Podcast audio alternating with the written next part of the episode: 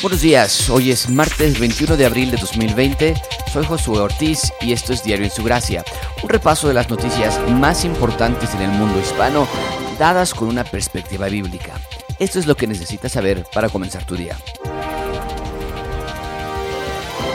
La violencia. La violencia es una de las características más notables del ser humano y de la calidad de naturaleza pecaminosa que portamos. Desde la caída de Génesis capítulo 3, el ser humano entonces ha sido pecador, tenemos una naturaleza pecaminosa que característicamente se desenvuelve entre las peores condiciones con la violencia. La violencia es, sin lugar a dudas, uno de los atentados más importantes contra la creación de Dios. La violencia en todos los segmentos, pero particularmente aquella clase de violencia que quita la vida a las personas, esto incluye cualquier clase de asesinato, incluyendo desde luego desde el aborto hasta la peor clase de inimaginable clase, eh, eh, asesinato y también incluye otra clase de violencia de la que yo quisiera hablar esta mañana, que es la violencia intrafamiliar y particularmente la violencia contra la mujer. Esta, sin lugar a dudas, es un tema que no es eh, exclusivo de nuestra época. Se escucha muchísimo hablar acerca de la violencia contra la mujer, se escucha mucho hablar acerca de la violencia intrafamiliar y desde luego en nuestro país ya por muchos años la violencia en nuestra sociedad. Sin embargo, no es nuevo. Tú puedes llegar al libro de Génesis y poder ver que la violencia no se originó en la Ciudad de México, que la violencia hacia la mujer no se originó en nuestro país, ni es nada más explicada por un analfabetismo o un machismo, aunque son factores importantes a considerar en nuestra cultura y en nuestra sociedad. La razón verdadera de la violencia va mucho más allá de lo que nosotros nos podemos imaginar. Nuestros ojos solamente ven lo que está a nuestro alrededor, pero es hora de que vayamos a las escrituras y nos demos cuenta que lo que Dios ha dicho desde Génesis capítulo 3 así ha sucedido habrá una enemistad entre la serpiente y la mujer y habrá consecuencias muy palpables en cuanto a la caída del ser humano al pecado. Hoy Milenio publica un artículo muy interesante con respecto a este tema, particularmente la violencia. El título del artículo lee Violencia sin cuarentena. Solo el domingo, es decir, hace un par de días, 105 homicidios. El artículo continúa, ni el ni el aislamiento ordenado por la emergencia sanitaria por el COVID-19 logró reducir la violencia en el país, porque marzo registró la cifra más alta de homicidios dolosos en lo que va del sexenio de Andrés Manuel López Obrador con 3.000 víctimas. Y el 19 de abril fue el día con la mayor cifra de asesinatos al reportarse 105. Esto, señores y señoras, es una verdadera pandemia con la que México y muchos otros países del mundo, particularmente aquellos que están en situaciones de subdesarrollo, están lidiando. Sí, es una verdad y también es muy peligroso. En Estados Unidos el COVID-19 ha traído ya más de 40 mil muertos. Es real. La pandemia es de preocupación y necesita una vacuna muy pronto para disminuir en futuros ciclos de esta enfermedad la tasa de mortalidad. Sin embargo, en nuestro país podemos regresar a la realidad de que ya estamos lidiando con otra pandemia, la pandemia de los asesinatos, la pandemia de la inseguridad. El artículo continúa, Milenio, pese a que el gobierno federal ha llamado a no salir de casas para evitar que aumenten los contagios, la violencia familiar también se incrementó en marzo un, en 13.7% tras denunciarse 20.332 casos contra 17.794 reportados en febrero, es decir, un crecimiento de un poquito menos de 3.000 casos. En el informe que da a conocer mensualmente el Secretariado Ejecutivo del Sistema Nacional de Seguridad Pública, se detalla que el mes pasado superó los 2.766 casos de homicidio doloso documentados en febrero. de esa manera entonces vemos que en México continúa la pandemia de la inseguridad. No es nada más culpa, mucha atención con esto, de un gobierno. Hemos visto esto incrementarse de manera muy considerable en los últimos 20 años.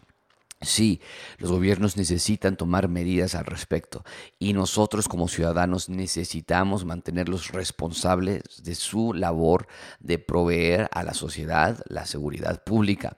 Sin embargo, no podemos nada más divorciarlo, ese tema particularmente, no podemos divorciarlo de la realidad de un país en, en, la caída del pecado. Necesitamos recordar esto.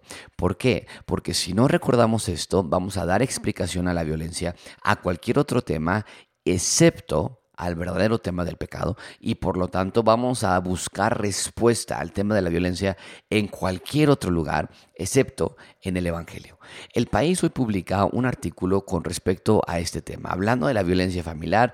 familiar el, título del artículo por Juan Jesús Aznares eh, lee de esta manera, confinadas y cautivas, hablando de las mujeres. Y el subtítulo del artículo, mucha atención con este subtítulo, dice, la mayoría de las mujeres afronta un futuro angosto, casi invisible si son pobres, analfabetas y cuidan hijos. nota nada más la, secuencia de este, de este subtítulo. Está diciendo que las mujeres, y este artículo habla acerca de que en Europa la situación es mucho mejor. Está haciendo referencia particularmente a las mujeres de América Latina, incluyendo las mexicanas. Está diciendo que la mayoría de las mujeres, y vamos a contextualizarlo en nuestro país, por lo, porque es lo que está diciendo él en América Latina, eh, la mayoría de las mujeres en México afronta un futuro, afronta un futuro angosto. Ahora, ¿Es esto cierto? En muchos casos, tristemente, así lo es.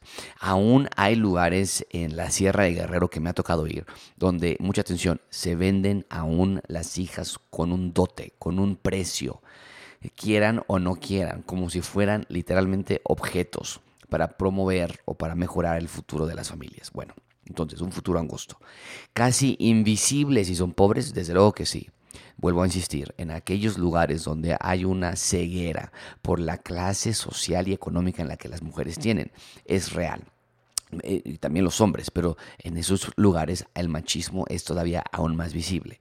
Analfabetas también, es verdad, y cuidan hijos. Ahora, aquí es donde yo tengo un problema, porque todos estos males no van atados necesariamente a la responsabilidad y el privilegio que es el tener hijos, que toda madre tiene y que algunas mujeres que no han podido tener hijos desearían tenerlo.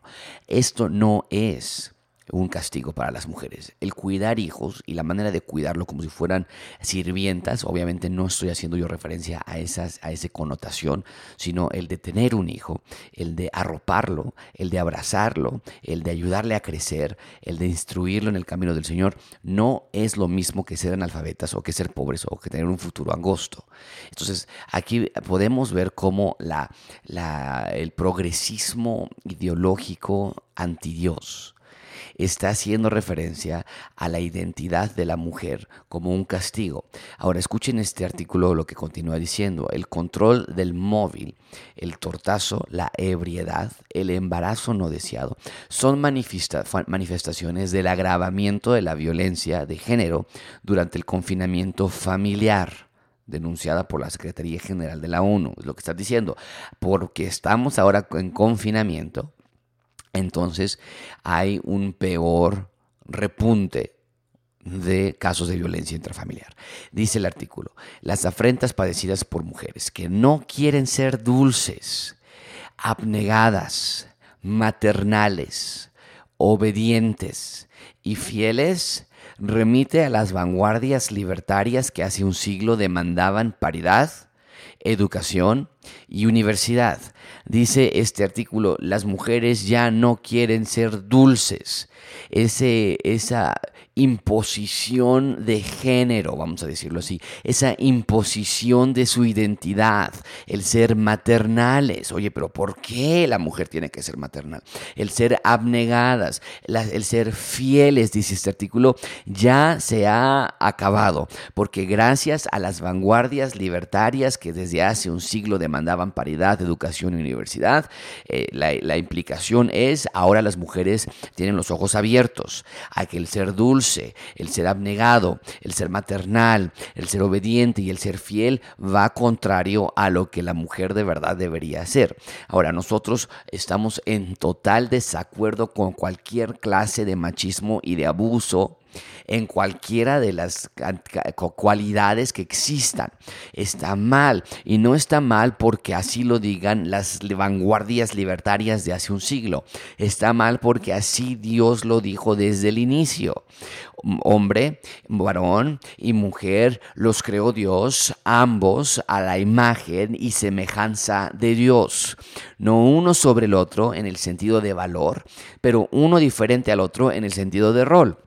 Entonces, este artículo y la idea eh, libertaria, feminista que podría existir en nuestra sociedad está mezclando verdades con mentiras, mientras que desde luego estamos en oposición, porque Dios así lo ha estado, en que una mujer sea abnegada ante un hombre machista, violento, abusador.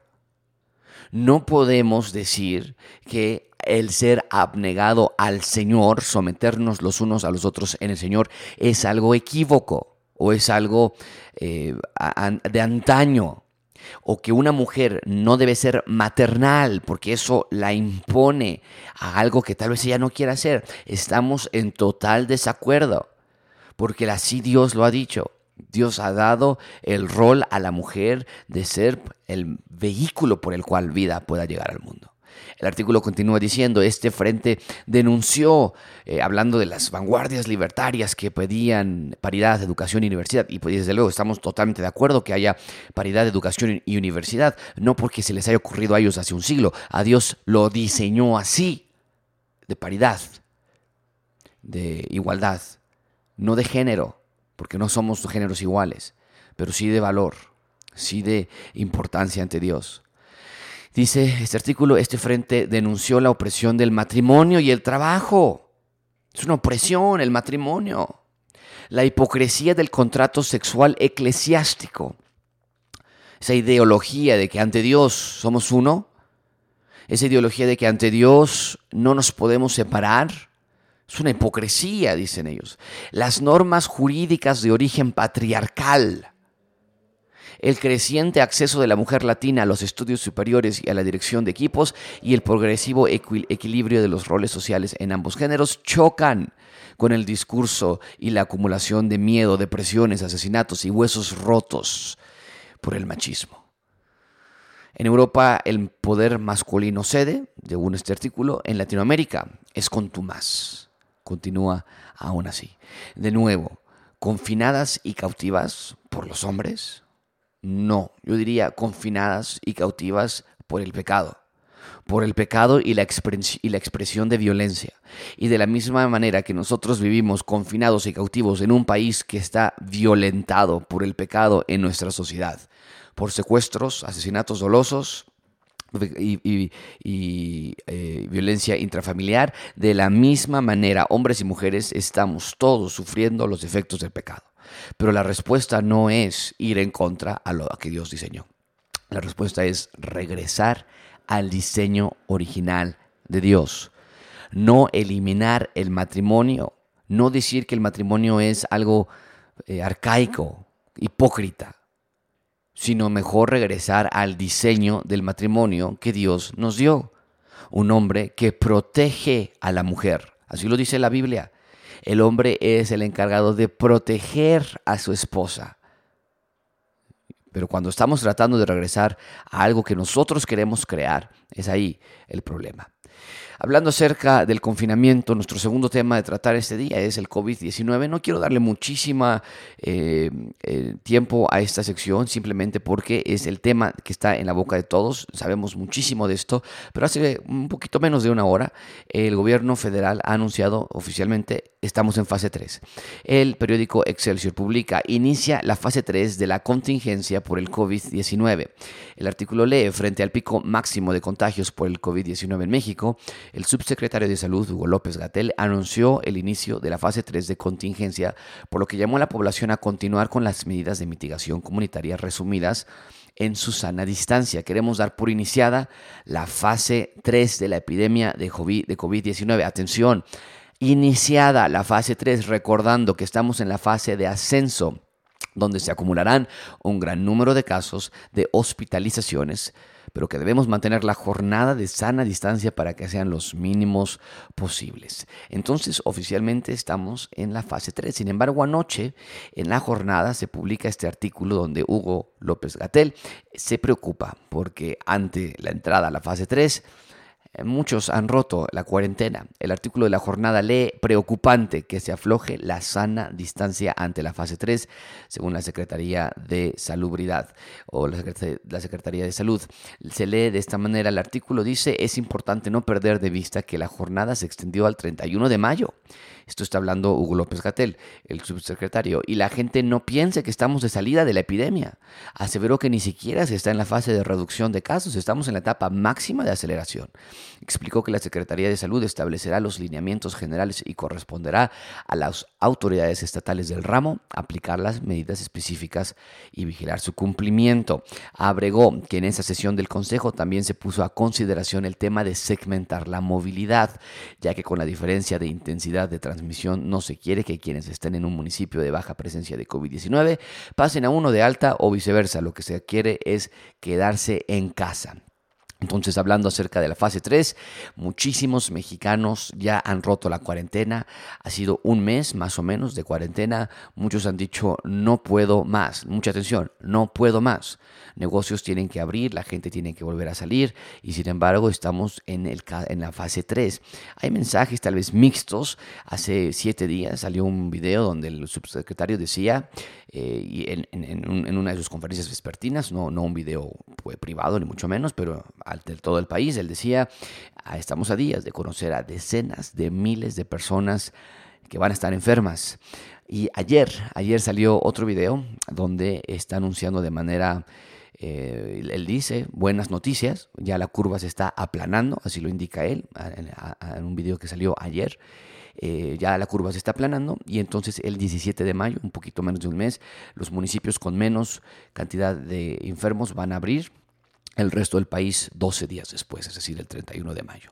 Entonces, tal vez hay un poquito de confusión en ese sentido, hay buenas noticias por algún lado, hoy se declara la fase 3, bueno, pues se tiene que pintar en un aspecto negativo, aún no sabemos, no sabemos lo que va a pasar, si está en tus posibilidades, sin embargo, haz caso a las autoridades, lo hemos dicho aquí desde que comenzamos esta, estas transmisiones, quédate en casa. El último, el último tema de esta mañana es... Eh, algo interesante, la tecnología y la pandemia. Lee el artículo de Forbes, un artículo que se titula ¿Cómo la pandemia cambió nuestros hábitos de navegación? Dice el subtítulo del artículo, con la contingencia sanitaria aumentó la demanda de contenidos digitales, no obstante, cada generación mata el tiempo de forma diferente. Yo me quedo con esa frase, mata el tiempo. ¿Estás matando todo el tiempo o lo estás redimiendo? como dice la palabra de Dios. El artículo dice, de entrada, el tráfico de Internet se incrementó de un 35 a un 40% más de lo habitual, provocado en su mayoría por la demanda de video, lo que ha vuelto ligeramente lentas las conexiones en prácticamente todo el mundo. La generación Z, la más joven y considerada de los 16 a los 23 años, lo que más consume son plataformas de video y música como YouTube y TikTok. Los millennials, los millennials consumen eh, Instagram, YouTube, también recetas de cocina, vida saludable, acondicionamiento físico. La generación X, los de 38 a 56 años, consumo de televisión tradicional, televisión en demanda. Los baby boomers, los adultos mayores de 57 años, eh, ellos están muy poca de la diferencia, simplemente viendo la televisión normal y el confinamiento ha impulsado el consumo de televisión también offline, pero no es muy relevante esto. El consumo de, de contenidos digitales se ha incrementado de manera notable durante el confinamiento es mayor, no solo el tiempo que, de, que empleos en verlos, sino también las fuentes de dónde vienen. Por ello es importante que sepamos elegir contenidos que nos ayuden, dice el artículo, a hacer mucho más llevadera la cuarentena y evitar que provoquen más tensión y sufrimiento innecesario. El ser humano cree que, que su mayor necesidad es la de ser entretenidos. Y sin embargo Dios dice, no, nuestra mayor necesidad es de conocer al Dios revelado en las Biblias, en la Biblia. Así que te invito a que sí, ocupes tus, tus eh, entretenimiento digital, de una manera eh, responsable, pero más bien que ocupes la tecnología para conocer a Dios, escuchar predicaciones. Ahora sí tienes todo el tiempo, si estás en cuarentena, o si tienes todos los recursos por medio del Internet para escuchar podcasts, para leer la Biblia, para escuchar predicaciones, para ver videos, para leer artículos, para ver películas cristianas. Tenemos toda una gama con Reina Media. Así que haz uso de esas plataformas. Ocupa tu tiempo de manera sabia. Esto es todo por hoy. Nos vemos mañana en nuestro siguiente episodio de Diario en su Gracia.